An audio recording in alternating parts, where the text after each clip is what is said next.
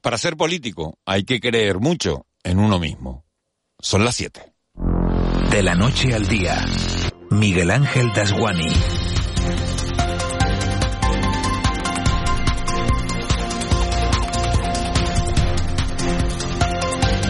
¿Qué tal? Buenos días. La política no está de moda y prueba de ello es que las encuestas revelan que no está entre las profesiones más respetadas. Y sin embargo, siendo así, los partidos viven en estos meses previos a las elecciones muchas guerras soterradas, peleas internas para ser incluidos en una lista electoral. Si puede ser mejor de número uno o de dos que de seis, porque ese espacio es un abismo y puede significar la diferencia entre salir o no salir, pasar del todo a la nada y con nada no se vive. Como siempre en esta vida sería injusto generalizar, por eso es conveniente separar a los políticos vocacionales de esos otros que han visto en la gestión de lo ajeno la mejor manera de vivir. Lo que parece condición sine qua non para unos y para otros es tener una alta seguridad en sí mismo, porque lo que vemos a diarios en la tele da para escribir un libro. El ejemplo más significativo ahora mismo en Canarias de esas personalidades dignas de estudio es el caso de Sergio Lloret, capaz de mantenerse en la presidencia del Cabildo de Fuerteventura con el apoyo de un solo compañero y con un informe jurídico sobre la mesa que le dice que así no.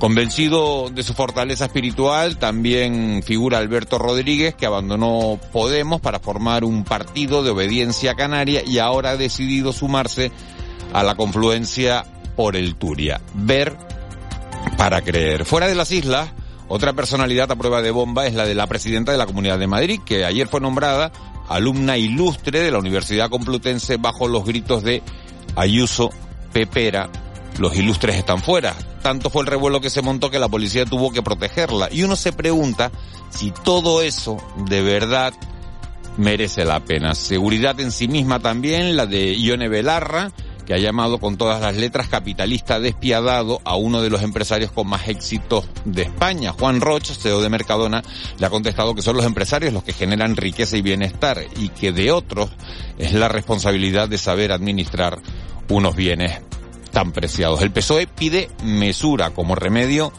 contra la locura, locura que también se vive estos días, por cierto, en las urgencias del Hospital Insular, con más de 50 pacientes en medio de los pasillos, porque médicos y enfermeros no dan para más. De la noche al día, Miguel Ángel Dasguani. 7 y 2. Vamos con los titulares que marcan la crónica de este miércoles 25 de enero. Caja 7 te ofrece los titulares del día.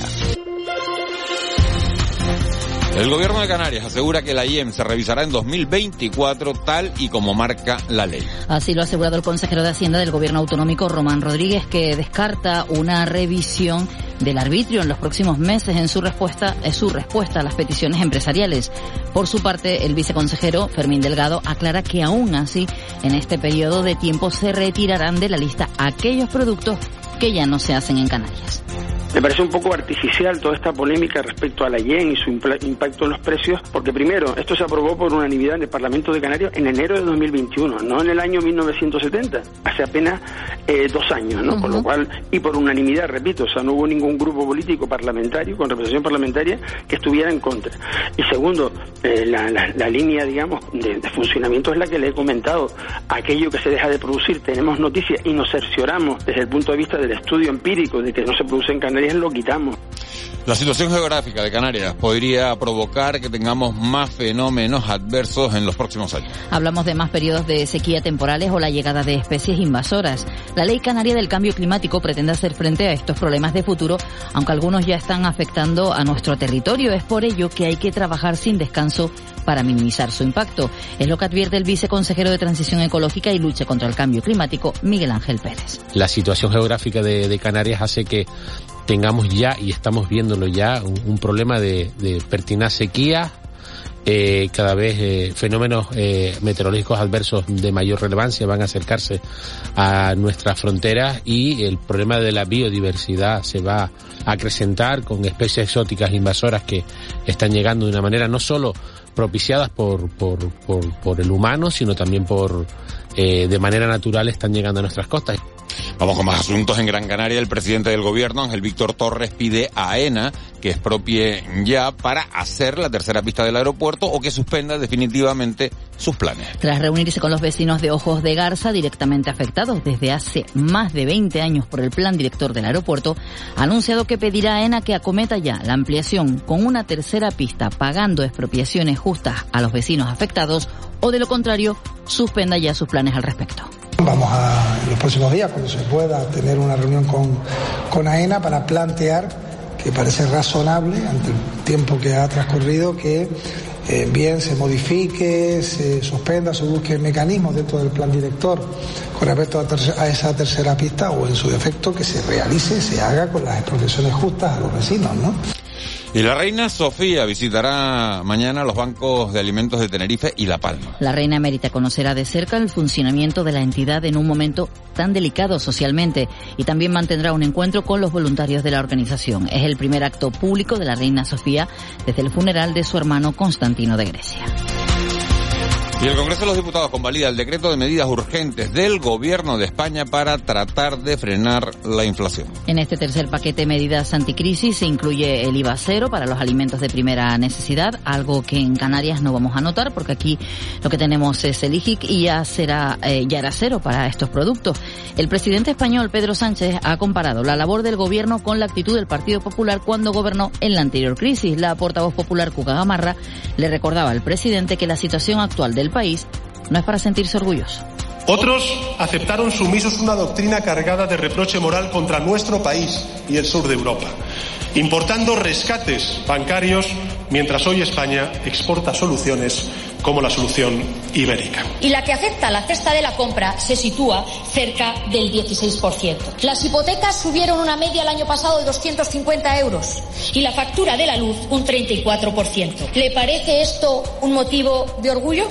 Y terminamos con ese gran titular en la crónica internacional y es que Alemania cede y autoriza el envío de tanques Leopard a Ucrania. Según avanzan medios alemanes, el canciller Olaf Scholz se habría decidido finalmente por dar al presidente ucraniano Volodymyr Zelensky los carros de combate solicitados. Otros países, incluidos los escandinavos, también lo harán y Estados Unidos podría unirse a estos envíos. En Caja 7 valoramos a esas personas que lo dan todo por sacar su vida, negocios y sueños adelante. Con un plan para que solo te preocupes de lo importante. Seas joven, autónomo, tengas nómina o pensión. Para hacerlo fácil, ya estamos nosotros. Consulta condiciones en cajasiete.com. 7 y 7 minutos de la mañana de este miércoles 25 de enero. Gran noticia. Ganaron en la Eurocup. El Lenovo también ganó el Granca. Hoy hay partidos de fútbol de, la Copa del Rey. Juega el Barça con la Real Sociedad. También juegan Osasuna y Sevilla. Y mañana se enfrentan Real Madrid y Atlético de Madrid. Juan Luis Monzón, muy buenos días. Hola, ¿qué tal Miguel Ángel? Buenos días. Comenzamos con baloncesto y ya que tenían cita europea nuestros dos equipos ACB y ambas se saldaron con éxito. En la Eurocup, el Club Baloncesto Gran Canaria se trae un triunfo de la cancha del London Lion 57 a 60 y en la Basketball Champions League el Santiago Martín vio un nuevo triunfo del Lenovo Tenerife Canarias, en esta ocasión sobre Lucán Murcia por 85 a 65. En el mundo del fútbol, tras su victoria en Cartagena, el Club Deportivo Tenerife busca la segunda consecutiva este viernes en Santander. Del rival nos habla el centrocampista canterano Javi Alonso. Cartagena ya pasó, ahora es mirar al Racing, que, que si ganamos es otro, otro golpe sobre la mesa para seguir tranquilos, para seguir eh, en, eh, escalando posiciones en la clasificación y, y, sobre todo para la tranquilidad del, del, grupo y del equipo. En la Unión Deportiva Las Palmas, el nombre propio es el del centrocampista franco-congoleño Nuque Enfulu, quien ha renovado hasta 2025 con la entidad Gran Canaria. Y acabamos con los cuartos de final de la Copa del Rey que arrancan hoy. A las 8, el Fútbol Club Barcelona del tinerfeño Pedri recibe a la Real Sociedad del Gran Canario David Silva, quien por cierto es baja para este partido por molestias musculares. Y a las 9, el Osasuna del majorero Aridán Hernández recibe al Sevilla.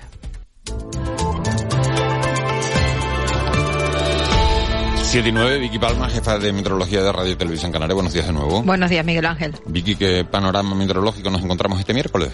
Bueno, pues un día en general bastante tranquilo, sin librarnos por completo de las nubes. Las tenemos hasta ahora, las destacables en las islas de mayor relieve, también hay algunas en Lanzarote y Fuerteventura, pero en estas dos islas despejará rápidamente. Vamos a tener un día soleado de temperaturas muy suaves. Las máximas, a pesar del sol, difícilmente alcanzarán en Lanzarote, Fuerteventura, La Graciosa los 22 grados. En las islas de mayor relieve vamos a ver nubes en cantidades variables por debajo de los 1800 metros de altitud. Eh, nos van a permitir de todas formas disfrutar de ratos de sol, tanto por el norte como por el sur. Tampoco vamos a tener temperaturas excesivamente altas. Estamos en valores de invierno. En medianía, zonas altas y pueblos del interior, ni siquiera durante el día se va a poder prescindir del abrigo. En la costa esperamos máxima de 20 a casi 24 grados en puntos costeros del suroeste de Gran Canaria o de Tenerife. El elemento importante hoy va a ser el viento alisio. Se va a intensificar esta tarde en el mar, en la costa, en parte de las medianías.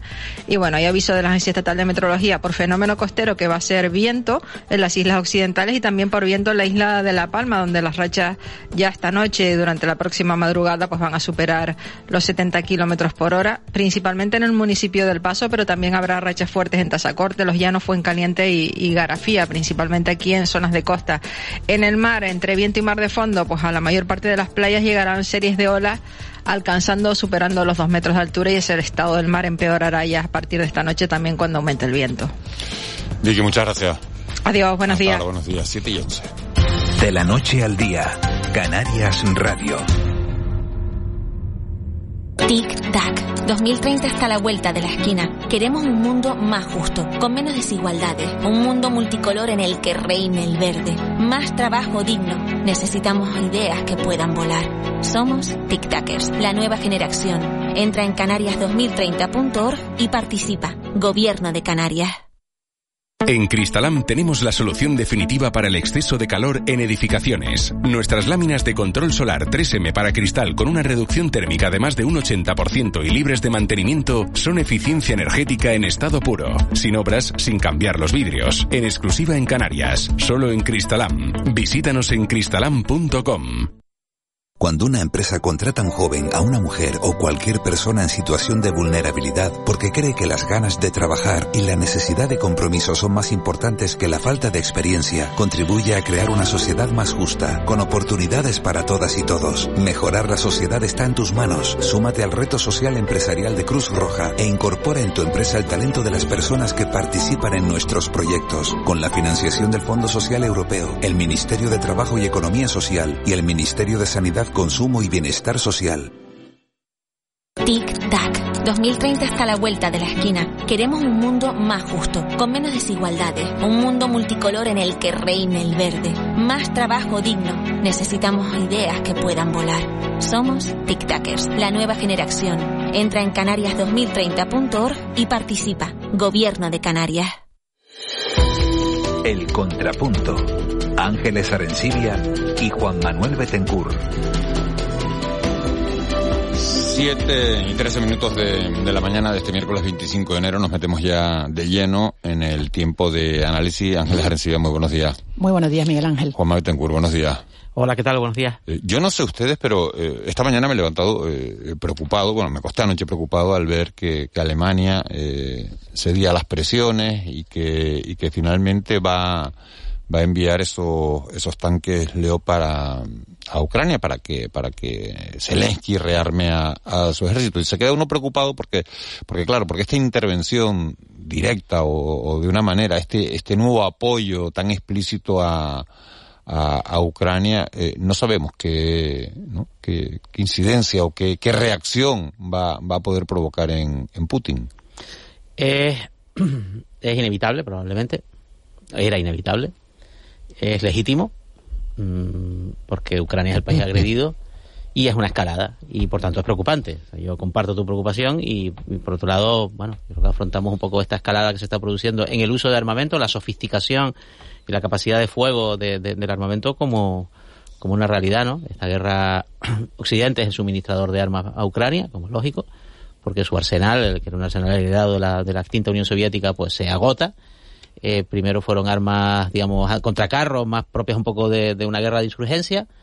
Luego, esta artillería tan sofisticada que hay ahora, con la cual Ucrania niveló la guerra. Eh, más tarde, los sistemas antiaéreos o antidrón que está utilizando ahora Ucrania para defenderse de la indiscriminada, salvaje y criminal agresión rusa sobre ciudades, no sobre objetivos militares. Y eh, hay un cuarto eslabón que es este, eh, que es que si Ucrania quiere recuperar el territorio perdido, mm, necesita blindados pesados, no blindados ligeros de transporte de tropas, sino blindados pesados con una potencia de fuego como los Leopard 2, que son los que tiene España. Ojo a ese dato. A España le pedirán también que le ceda blindados a Ucrania dentro de esta, de esta, de, esta coalición. Es el, es, el, es el, blindado más extendido en, en, la Unión Europea y en los países de la OTAN. Eh, y luego está el Challenger británico, el Leclerc francés y sobre todo el carísimo y sofisticado Abrams americano. Y entonces, claro, eh, hay una cosa, termino. Eh, todos estos carros blindados fueron diseñados para luchar en una hipotética tercera guerra mundial en suelo europeo contra los tanques de la Unión Soviética. Bueno, ese escenario lo vamos a ver. No será la tercera guerra mundial, como señaló Pablo Iglesias hace unas horas, eh, pero, pero es un escenario inquietante. Eh, Alemania se ha resistido durante varios días, ¿no? Lo hemos seguido en los medios de comunicación, la resistencia del, del canciller a, a, a, ceder no solo sus tanques, sino el dar permiso para que otros países que tienen eh, estos estos tanques los puedan ceder a sí mismos porque está en el contrato. El fabricante, ¿no? sí. El fabricante. Eh, por un lado, eh, la, la, potencia de estos, de estos tanques, pues su, su capacidad, su modernidad, su, su capacidad en, en, la lucha y después la, la existencia de eh, una cadena de suministro asegurada. Eso es importante porque hay unas 2.000 unidades en, en, diferentes países. Y esto se produce, Miguel Ángel, eh, a mí me llama mucho la atención horas después de que supiéramos que Zelensky ha, ha, destituido a una serie de altos cargos. Había altos cargos, ¿no? Por, por corrupción en por mitad corrupción, de, de toda esta por guerra. corrupción, ¿no? exacto. Y, y, y, cuestiones como, eh, eh, leído como cuestiones como una, una eh, vice eh, fiscal, un vicefiscal que estuvo de vacaciones en España. En Marbella. Eh, cuando estaba prohibido, la ley, la ley ahora mismo en, en Ucrania prohíbe que los hombres eh, mayores de edad hasta 65 años salgan del país para que estén disponibles para luchar si es necesario, ¿no?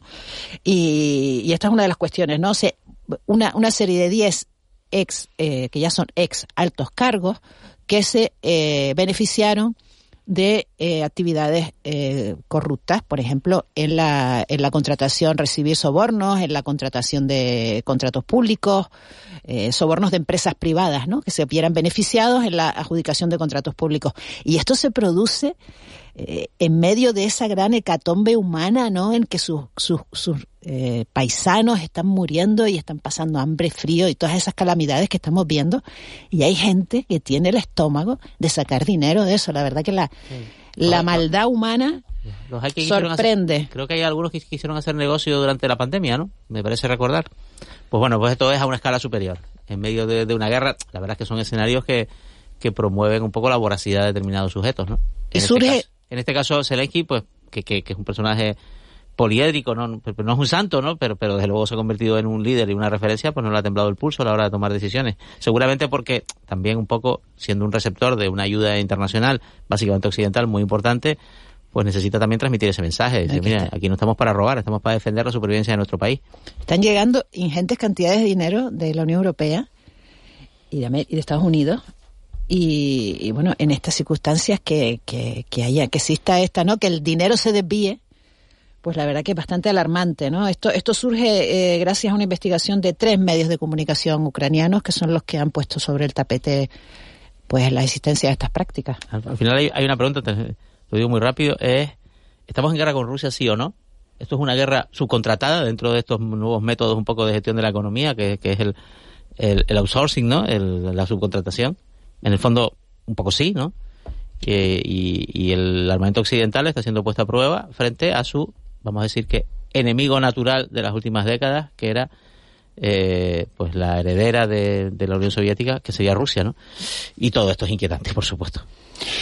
Bueno, pues es un asunto que, que vamos a seguir muy de cerca por, por las repercusiones a nivel mundial, a nivel global que tienen. Vamos a ver ahora cómo, cómo reacciona Rusia, cómo reacciona Vladimir Putin a este anuncio por parte de, Alemania, por parte de, Estados Unidos también, a ese rearme de, Ucrania. Poco a poco vamos a ir analizando la actualidad del día. Ese es el gran titular a nivel internacional eh, en el Congreso de los Diputados. Ya saben ustedes que, se ha aprobado ese decreto de las medidas anticrisis promovido por el, por el gobierno de, Pedro Sánchez con la, bueno, pues con la, eh, con el no apoyo ni de Vox ni del Partido Popular, tampoco de Esquerra, pero un decreto que consigue salir adelante para tratar de paliar en la medida de lo posible los efectos eh, inflacionistas, los efectos derivados de toda esta crisis por la guerra de, de, Ucrania. Nosotros empezamos con cuestiones más cercanas.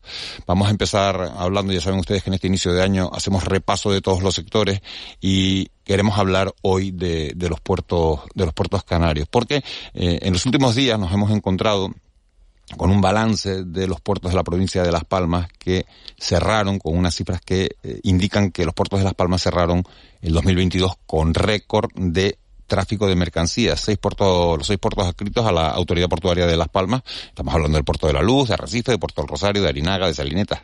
Y esos son los puertos alcanzaron en 2022 una cifra récord de eh, 28,9 millones de toneladas movidas. Tenemos comunicación esta mañana con Luis Ibarra, presidente de, la Autoridad Portuaria de, de, Las Palmas. Señor Ibarra, muy buenos días. Muy buenos días. Estamos hablando de una cifra récord en la Autoridad Portuaria de Las Palmas. ¿Quién se ha llevado el mayor incremento? Bueno, eh, el problema de las estadísticas es que siempre puedes analizar una parte de ellas, pero hay otra parte que no puedes verlo tan claro, que también está yendo bastante bien, que es el sector de, reparaciones navales. En cuanto a las estadísticas en sí mismo, hay que poner en valor que, que bueno, el puerto en los últimos, cuando hay algún problema global, por ejemplo, a nivel sanitario, como fue el ébola en el 2014 y el COVID en, en el año 2020 y 21 y 22, pues sirve de refugio. Sirve de refugio porque pues, los armadores, muchísimas embarcaciones, pues prefieren venir al puerto de la luz antes que tocar puertos africanos por temas de, seguridad, sobre todo sanitaria. ¿no? Entonces, eh, el Puerto de la Luz en el año 2020 creció su cifra, a, pesar de la tremenda pandemia y la paralización de la economía, subió las cifras respecto al año 2019, el 21 también, y ahora en el 22 lo que nos hemos encontrado es que parte de ese crecimiento que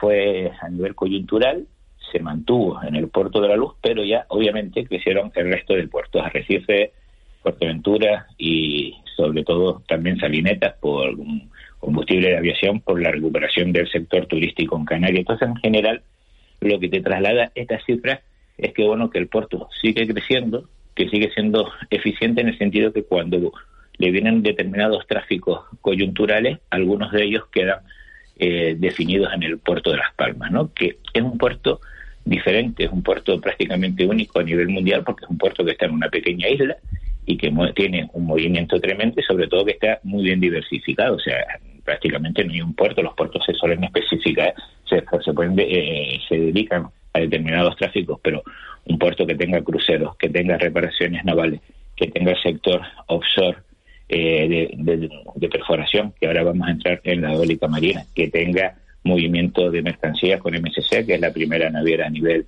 internacional, y que tenga suministro de combustible, que somos el segundo puerto detrás de Algeciras, como nos va dando una fortaleza económica importante, ya prácticamente no, no tenemos deuda, podemos afrontar eh, sin necesidad de, fondos europeos, que la seguimos buscando por supuesto, y ya nos permite bajar las tasas, ¿no? porque digamos que nuestro camino es intentar tener las tasas lo más parecidos a los puertos africanos, de forma que un armador cuando decide ubicarse, pues que el precio no sea un factor determinante. No lo suele ser, pero si estamos cada vez más baratos, pues obviamente al final eso nos está permitiendo generar más actividad económica y más empleo, que es lo que, se trata, y de diversificar la economía canaria, que siempre hablamos de diversificar la economía canaria, y yo creo que el ejemplo de diversificación es el puerto de la luz. Claro, el Puerto de la Luz, eh, fíjese, hoy es portada el Puerto de la Luz en, eh, en los dos periódicos de, de, la isla de Gran Canaria, tanto en el Canarias 7 como, como en la, en la provincia, y los dos hablan de, de asuntos distintos. La provincia habla de, de esa nueva terminal de, de cruceros, ayer, eh, bueno, pues están las obras de, de, demolición del helipuerto, de la antigua estación del Jetfoil, para, para albergar esa nueva eh, terminal de cruceros, mientras que Canarias 7 se centra en la reforma, en la, en la reparación, en ese boom, que es la reparación de plataformas petrolíferas, un negocio en el que el Puerto de la Luz de Las Palmas eh, lleva ya eh, tiempo eh, trabajando. Eh, ¿Cuál va a ser el gran reto, señor Ibarra, para este 2023 y qué beneficio eh, tiene todo esto para la isla de Gran Canaria? ¿Qué beneficio económico para la sociedad gran canaria? Bueno, para la sociedad la generación de empleo, obviamente. O sea, eh, que al final, por ejemplo, en el sector de reparaciones navales de estas plataformas, pues hace 15 años eh, el empleo que se generara eran de ingenieros y de técnicos especialistas que venían de, de, sus propios países de origen o de sus propias empresas y que esto poco a poco se vaya quedando por el esfuerzo de la comunidad portuaria, por el esfuerzo de FEMEPA, por el esfuerzo del cráter marítimo, de todos que están interviniendo eh, también del gobierno de Canarias, de tener una formación profesional dual cada vez eh, más realista, ¿no? Al final, pues estos son puestos de trabajo de calidad que se quedan y, y eso es tremendamente importante.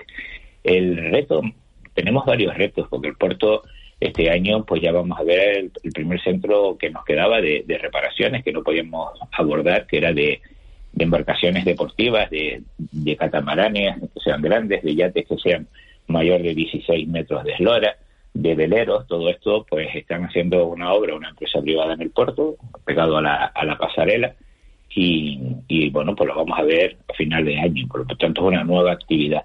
Pero sobre todo el gran reto es la apuesta que estamos haciendo por el offshore eólico. O sea, todos estamos hablando de la necesidad de los molinos en, en, el mar, primero porque se genera una capacidad de generación eléctrica muy superior a los que están en tierra.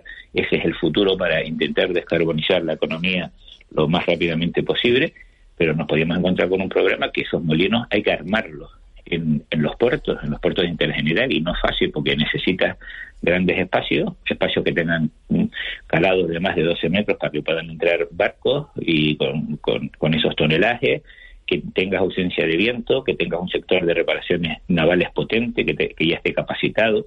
Y bueno, hemos tenido la suerte que el último espacio que tiene el puerto, pues lo teníamos liberalizado porque no teníamos ciertos problemas de agitación dentro de la DARS en el movimiento de agua, ya lo hemos solventado, estamos en ello.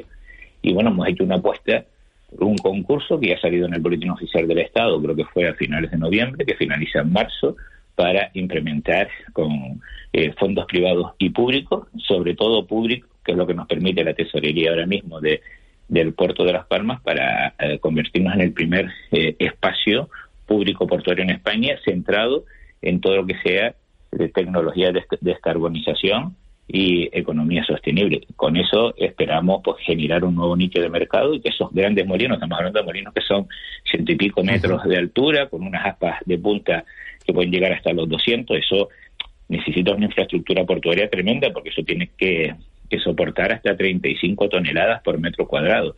Entonces, bueno, pues estamos lanzándonos a esa aventura y si nos sale bien, pues vamos a tener otro espacio eh, eh, fundamental para el desarrollo de nuevas actividades económicas en Gran Canaria, pero sobre todo porque beneficia tremendamente a lo que es la lucha por el cambio climático.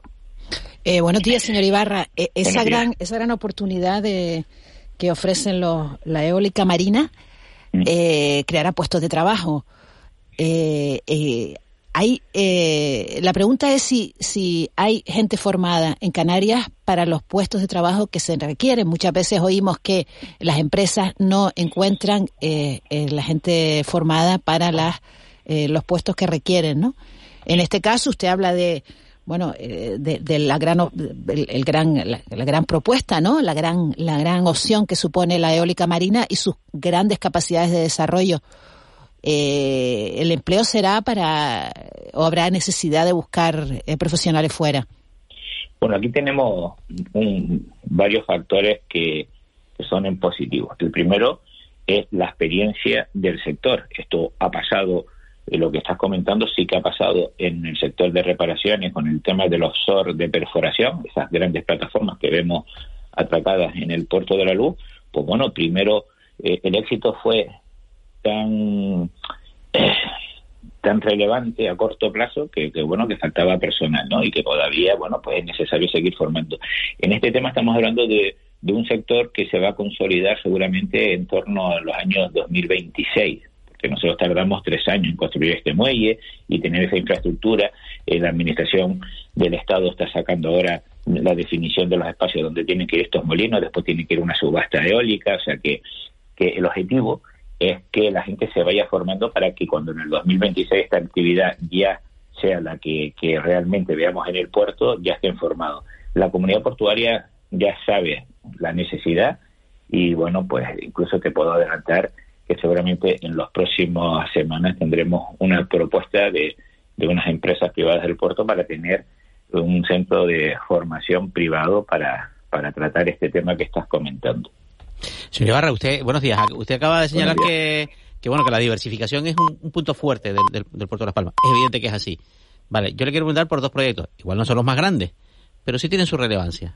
Uno, casi lo promueve la propia autoridad portuaria, es la regasificadora, que tiene sus objeciones en el gobierno de Canarias, por ejemplo, gobierno del mismo partido en el que milita usted.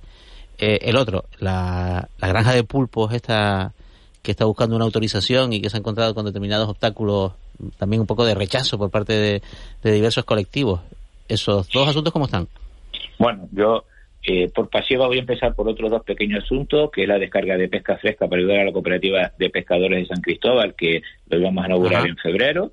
El proyecto Puerto Ciudad, que a mí personalmente generar ese parque al lado del acuario de 25.000 metros cuadrados, pues yo creo que es un tema fundamental para, para los vecinos y, y para todo lo que pueda ser la estampa turística de las Palmas de Gran Canaria. Y respecto a los dos proyectos que estás hablando, el de la granja de pulpo ya ha pasado todos los trámites pertinentes en el ayuntamiento para la licencia, ya el puerto solamente está esperando por el informe medioambiental de la Consejería de Transición Ecológica para darle la, concesión.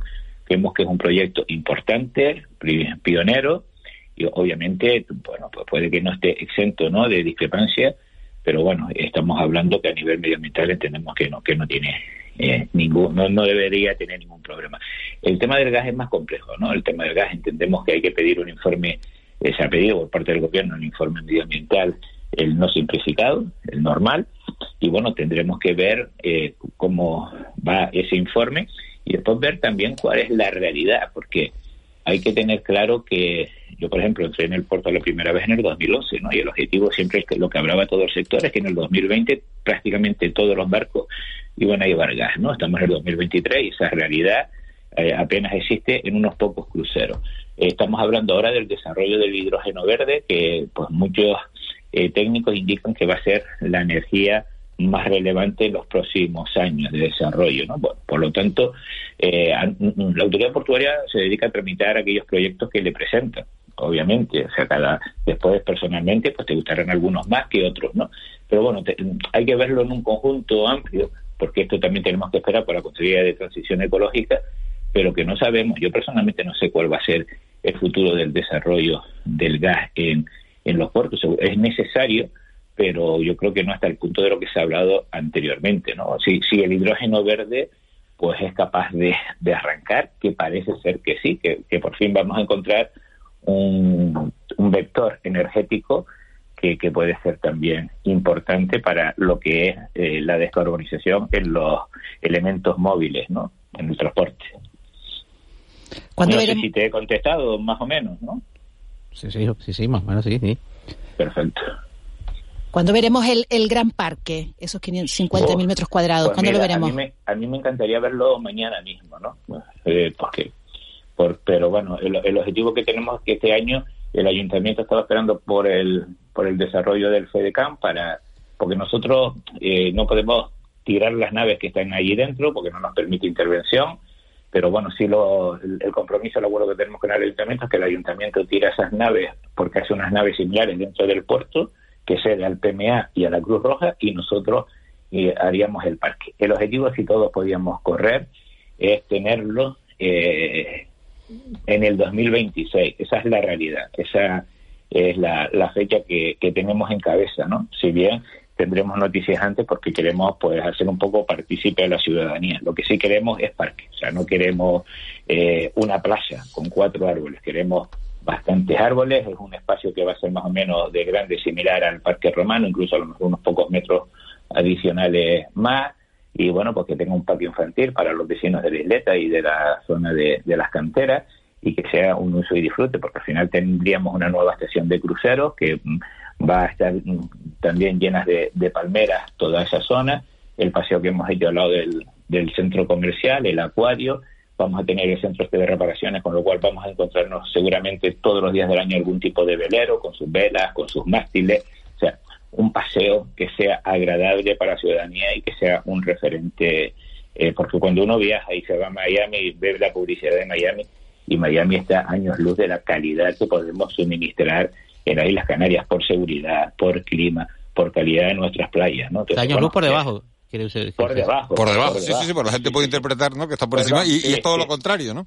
Por debajo. Yo invito a cualquiera que pueda ir que se intente bañar en, una playa de Miami y que piense, dice, para esto ha venido uno aquí teniendo las playas que hay en Canarias. Lo que pasa es que, bueno, ellos tienen un marketing y una publicidad que nosotros no llegamos, ¿no? Pero obviamente eh, el objetivo es que ese caminar que hemos hecho del puerto y la ciudad, con sus inconvenientes y sus detractores, pero hay una parte clara, ¿no? Que es eh, desde la pasarela, ¿no? Todo lo que está el Parque Santa Catarina, que eso ya sea un espacio que bueno, que, que, sobre todo sea de uso ciudadano. Señor Ibarra, habla usted con tanta eh, con tanta facilidad de, cómo están las Palmas de Gran Canaria que uno podría pensar incluso que se va a presentar al ayuntamiento en la, en, la lista al ayuntamiento. No ha aprendido la lección. En las últimas elecciones fue usted candidato al cabildo por el Partido Socialista. Sacó un excelente resultado. Finalmente eh, decidió, por tanto, tan, tan, tan buen resultado que, que estuvo ahí a punto de, ser el presidente del cabildo. Al final eh, se marchó, decidió regresar a la autoridad portuaria. ¿Dónde lo vamos a ver? Partir del 28 de mayo? Pues no lo sabemos, pero... ¿Lo tiene decidido y no lo quiere contar o, o, está en negociaciones todavía para, para ver qué hace? No, no, yo, yo no yo no suelo negociar. Yo, bueno, pues hablo con los compañeros, vemos, yo creo que ahora mismo tenemos unos candidatos tremendos. Carolina es una grandísima candidata a la alcaldía y nosotros estamos para apoyar. Es verdad que que el puerto, yo soy economista y el puerto al final es un tema que si le das cariño y mantienes una serie de reglas, ¿no? Porque el puerto tampoco es fácil, ni lo es por el sector de la estiva, ni por el sector empresarial. Hay que tener en cuenta que un puerto en Canarias es diferente a un puerto estatal. Por el puerto entra el 99% de las mercancías en Canarias. Y al final, pues el egoísmo empresarial también intenta bloquear el interés general. Pero una vez que un poco te hace respetar y que te respetan, es un puerto bastante es un puesto bastante atractivo, ¿no? O sea, yo me levanto con ganas de ir a trabajar, que, que ya es bastante, ¿no? Pero el futuro no, no se sabe. A lo mejor me toca la primitiva pasado mañana, que llevo 35 años poniendo la misma y, y, no me sale ¿Lo nombra presidente del Granca? Bueno, yo lo del Granca, si quieren, podemos hablar yo eh, algún día, ¿no? Pero creo que hay un divorcio manifiesto y se ha perdido mucho de, de aquel Granca, ¿no? Por desgracia, pero bueno, eso, eso es mi opinión personal. Bueno, estaremos, estaremos pendientes del futuro de, Luis Ibarra. A mí, fíjese, fíjese, lo que me parece más complicado de, usted, de, ir a la política, usted habla claro, ¿no? Entonces cuenta las cosas y no elude las preguntas, ¿no? Y entonces al final, bueno, pues claro, eso... Es que pero es que, no sé, yo en mi forma de ser, yo me presenté al Cabildo y nos quedamos a, a 4.000 votos, ¿no? De, Nueva Canarias y para mí, personalmente, pues, oye, me dio pena porque eh, cuando uno piensa que pierde el partido en el descuento, en el último segundo, en un córner que mal tirado, ¿sabes? Pues dice, pues podríamos haber planteado el partido al final un poquito diferente, ¿no? Pero bueno, las cosas son así y se aceptó y, bueno, aquí estamos con salud, que yo creo que es lo importante, ¿no? y sobre todo, intentar ayudar a la gente que tenga un empleo fijo y estable, ¿no? Eso es lo más importante. Eh, Luis Ibarra, un placer hablar con usted, presidente de la Autoridad Portuaria de Las Palmas. Gracias por contarnos los, planes de, del Puerto de la Luz, del resto de puertos de, de la que dependen de la Autoridad Portuaria de Las Palmas y toda la suerte del mundo. Muchas gracias, igualmente a todos ustedes. Hasta buen, día, buen día. Siete y treinta y ocho minutos de la mañana. Seguimos hablando de, de, política, con este repaso, con las fuerzas que tienen representación en el Parlamento de, de Canarias. En los días anteriores hemos hablado con representantes de, del Partido Socialista, de Coalición Canaria, también de, de Nueva Canarias. Hoy hablamos con el único diputado que le queda a Ciudadanos en el Parlamento de Canarias. Ya saben ustedes que las elecciones de 2019 Ciudadanos logró dos escaños con el 7,37% de los votos, 65.830 votos tuvo Ciudadanos en las elecciones de 2019 y yo no sé cuántos aspiran a tener en las elecciones del próximo 28 de mayo. Tenemos comunicación con Ricardo Fernández de la Puente, que es diputado de Ciudadanos en el Parlamento de Canarias. Señor Fernández de la Puente, muy buenos días. ¿Qué tal? Buenos días a todos. Eh, ¿Cuáles son las aspiraciones de, de Ciudadanos en, la, en las próximas elecciones? Y preguntarle si va a ser usted, si ha sido ratificado como candidato. Bueno, las aspiraciones tienen que ser, eh, y siguiendo un poco hilo lo que decía antes Luis Ibarra, ser capaces de remontar el partido ante un resultado que a día de hoy, y en base a las, a las distintas encuestas que han salido, pues es, es adverso y no es negativo, ¿no? Y eso creo que hay que hay que ser consciente de eso, pero no por eso hay que hay que dejar de, de seguir trabajando. Yo creo que un partido de centro, un partido moderado, un partido que sea capaz de, de unir izquierda y derecha y, hacer un trabajo por, por Canarias y también por España, pues siempre siempre es negativo, ¿no? Y salir un poco de ese de ese bipartidismo. Pero lo cierto es que ahora mismo pues las encuestas no, no dan bien. Eso lo único que implica es que bueno, pues que hay que redoblar esfuerzos. Como sabes, el partido acaba de pasar un periodo de, de refundación uh -huh. eh, con un nuevo, digamos, impulso y bueno, esperemos a ver si es capaces de que de convencer a los a los votantes y, y, y remontar, como decía al principio, ese, ese resultado. ¿Va a encabezar usted la lista por Tenerife? No, yo en principio no voy a participar en, en listas en las próximas elecciones. ¿Y por qué ha decidido retirarse? Bueno, pues porque llevo. ¿Porque ha dejado años... de creer en el proyecto? Porque, no, porque... no, no, no, no, no, una decisión, una decisión totalmente personal.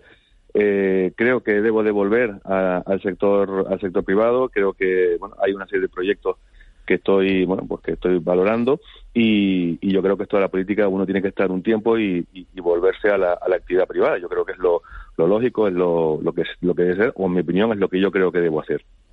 ¿Qué ha fallado para que Ciudadanos eh, haya perdido ese apoyo, eh, ese apoyo que tuvo eh, hace cuatro años? Porque fue hace solo cuatro años.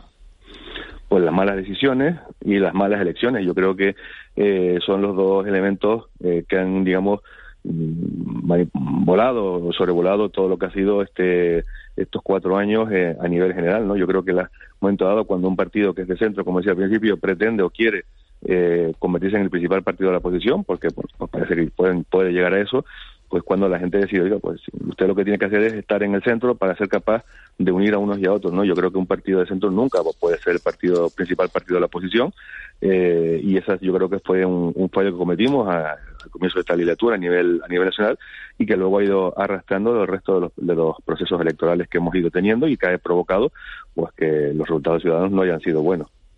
Eh, buenos días, eh, señor de la Puente. Acaba de decir usted que eh, a ver si somos capaces de remontar el partido, pero acto seguido ha dicho que, que usted no se va a presentar en uh -huh. las próximas elecciones. Eh, la sensación de, de, de, de, que de, fin de etapa, ¿no? ¿no? Sí, de sí. fin de etapa, de fin de, de, de que este proyecto se acaba, pues es que usted casi lo ratifica, ¿no? Al decir que, que usted que es una de las caras visibles que quedan de Ciudadanos, uno de los de los líderes, ¿no? Que quedan de Ciudadanos en Canarias, eh, no se va a presentar. ¿Quién, cuál será la cara visible de Ciudadanos tras las próximas elecciones?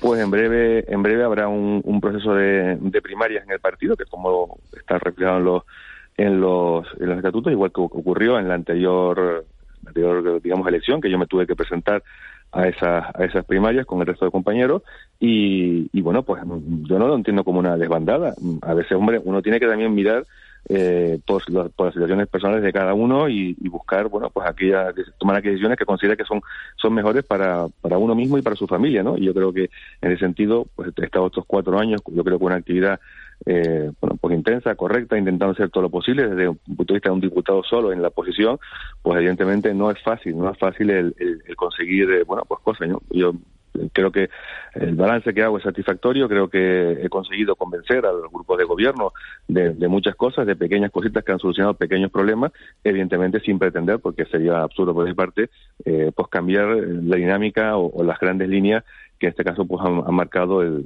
grupo de gobierno, el Pacto de las Flores, ¿no? Eh, ¿Está recibiendo nuevas incorporaciones, Ciudadanos?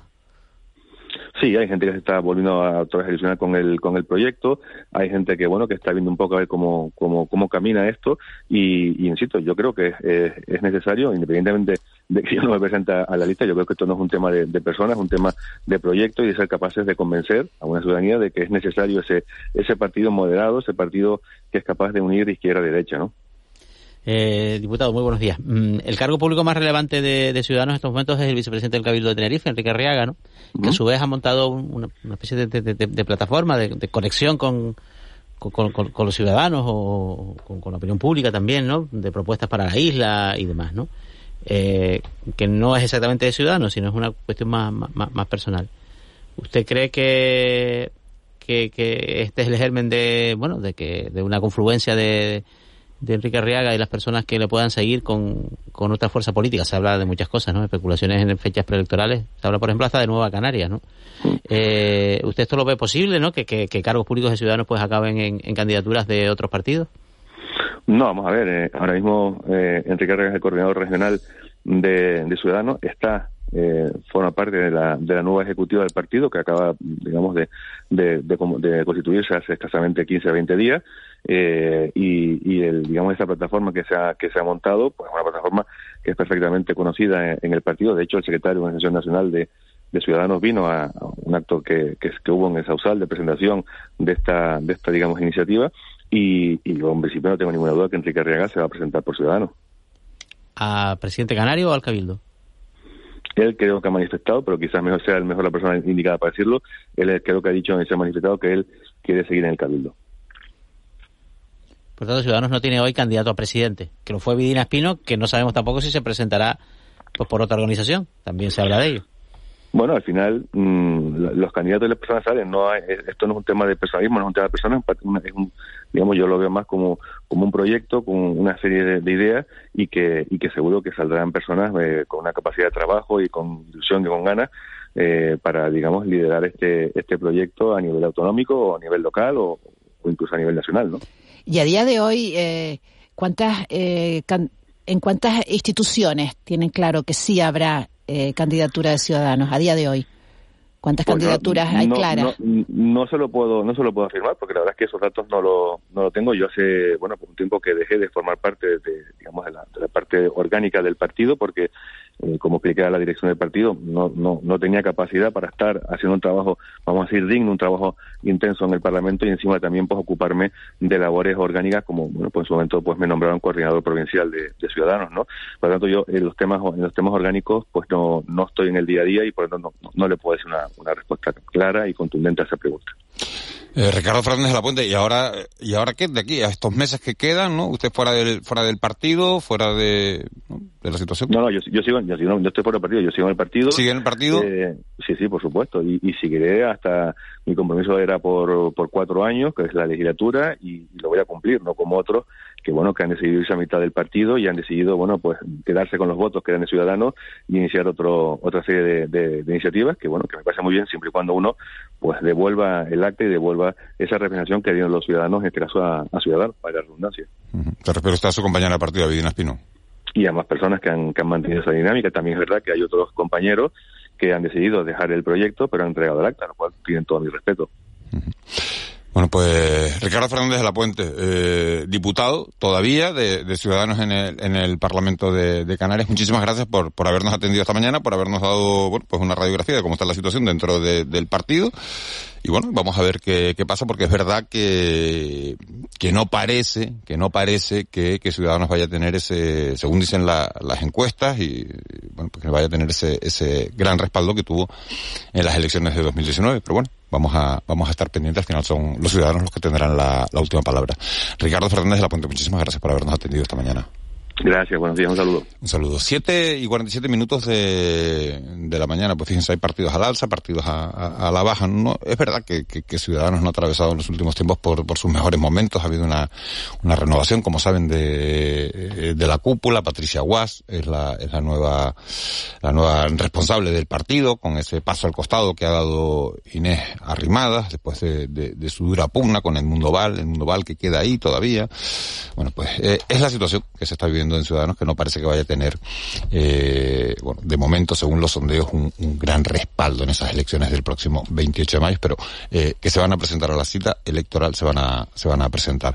Antes de, las 8 de la mañana vamos a hablar de, un asunto eh, mucho más trascendente para la, la, población, tiene que ver con, con la sanidad y, con una enfermedad que, que bueno, que...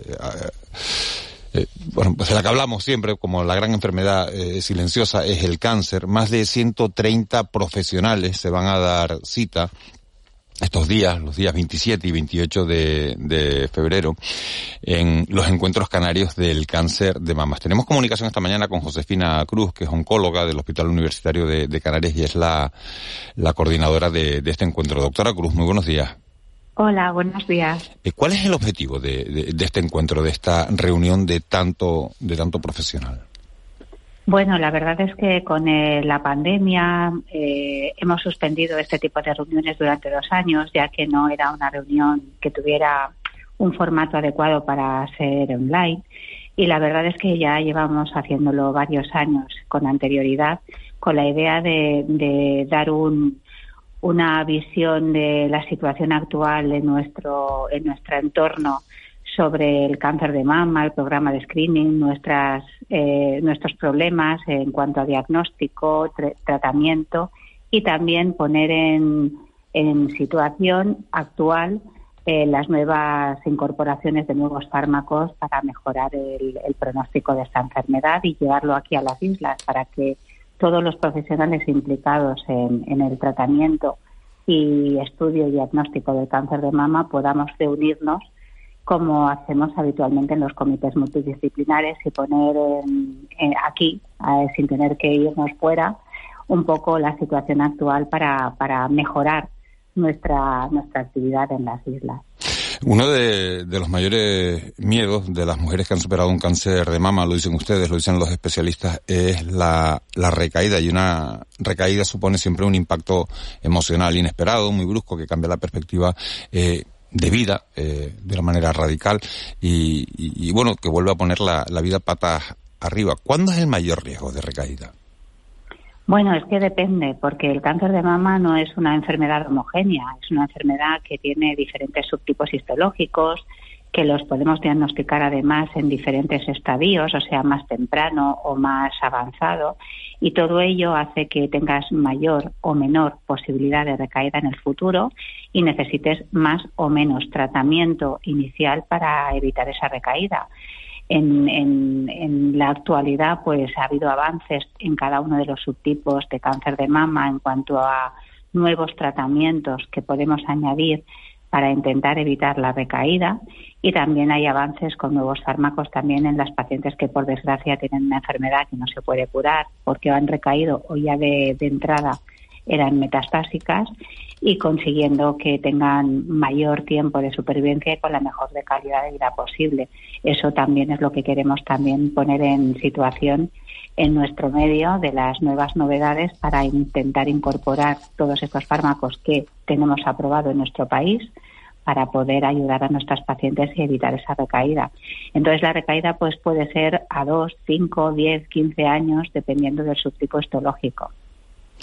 Eh, buenos días, doctora. Hace unos días la, la, presidenta de la Asociación de Cáncer de Mama de Tenerife, Mari Carmen Bonfante, Bonfante eh, dijo en el Parlamento que eh, a causa de la pandemia pues se están produciendo retrasos de hasta cinco meses en la atención hospitalaria y quirúrgica a eh, el cáncer de mama. ¿Esto es así? Bueno, yo no tengo constancia de eso en mi medio. Nosotros la pandemia, bueno, pues durante la pandemia se intentó eh, seguir con los tratamientos tanto quirúrgicos como quimioterápicos, radioterápicos, a pesar de la misma, y después de la pandemia seguimos tratando la situación con normalidad.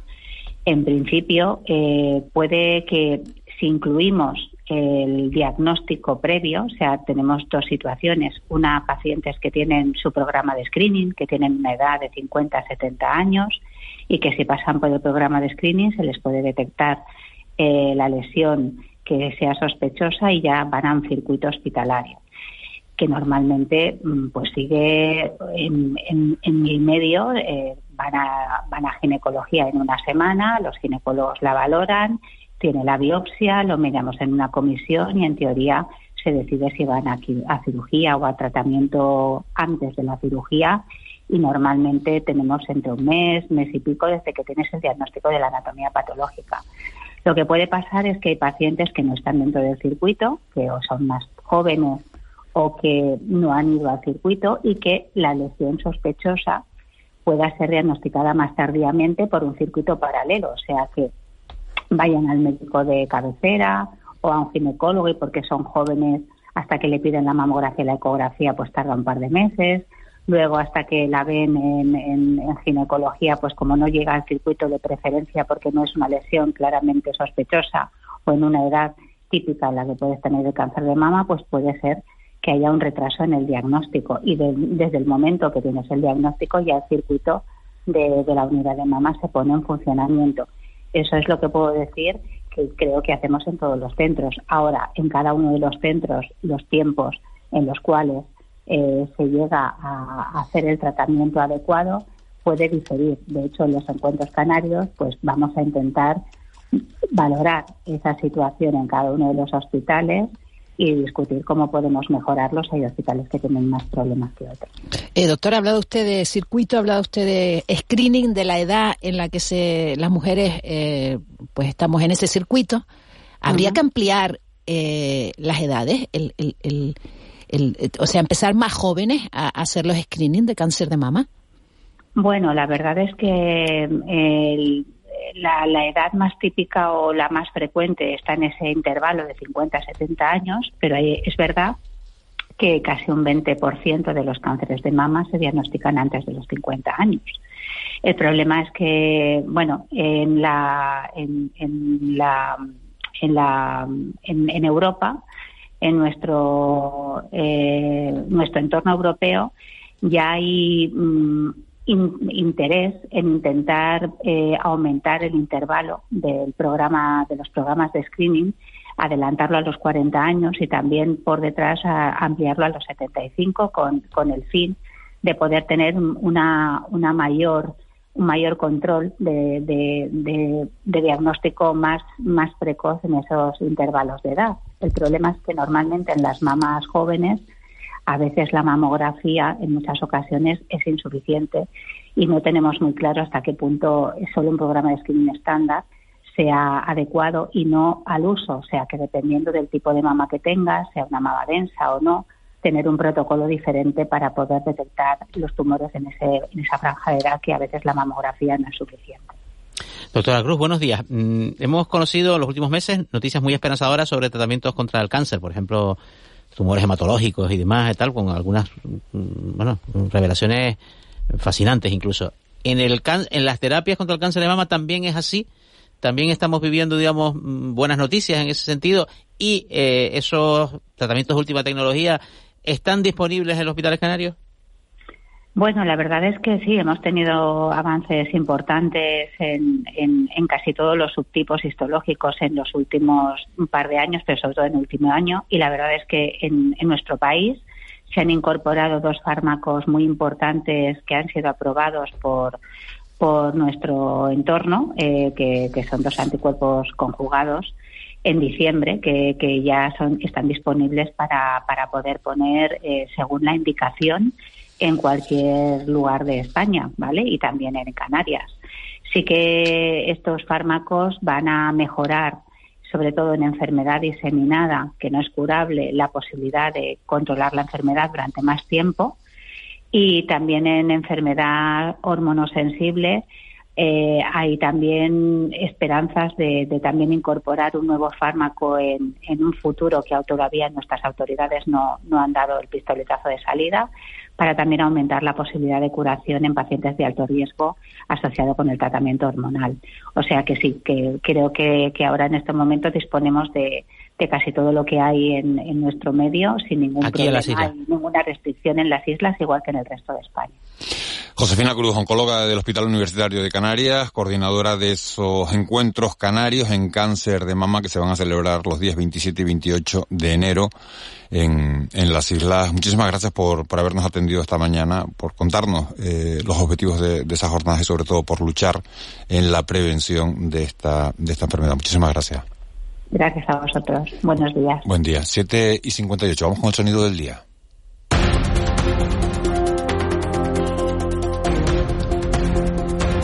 Betancourt, somos todo oído. Vaya día de titulares y de noticias ayer en la Facultad de Periodismo de la Universidad Complutense, ¿no?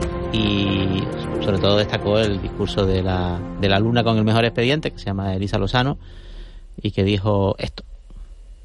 Porque sí, o sea, yo soy la, la mejor de mi promoción, vale, no estoy de acuerdo. ¿Alguien se sabía mi nombre? Yo creo que no, ¿verdad? Pero el Ayuso sí, ¿está haciendo algo por nosotros? Señor Ayuso, yo creo que no. Yo creo que no. ¿Vale? Hoy es un día muy triste, chicos. Es un día muy triste porque cuando digo Ayuso, oigo aplausos. Oigo aplausos.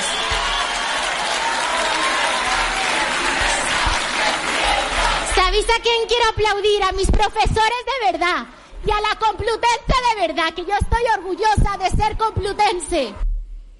Bueno, la Complutense eh, entregó el galardón de alumna destacada, de alumna ilustre a Isabel Díaz Ayuso y eso ha generado una serie de, de reacciones controvertidas, ¿no? Ella estaba allí, ¿eh?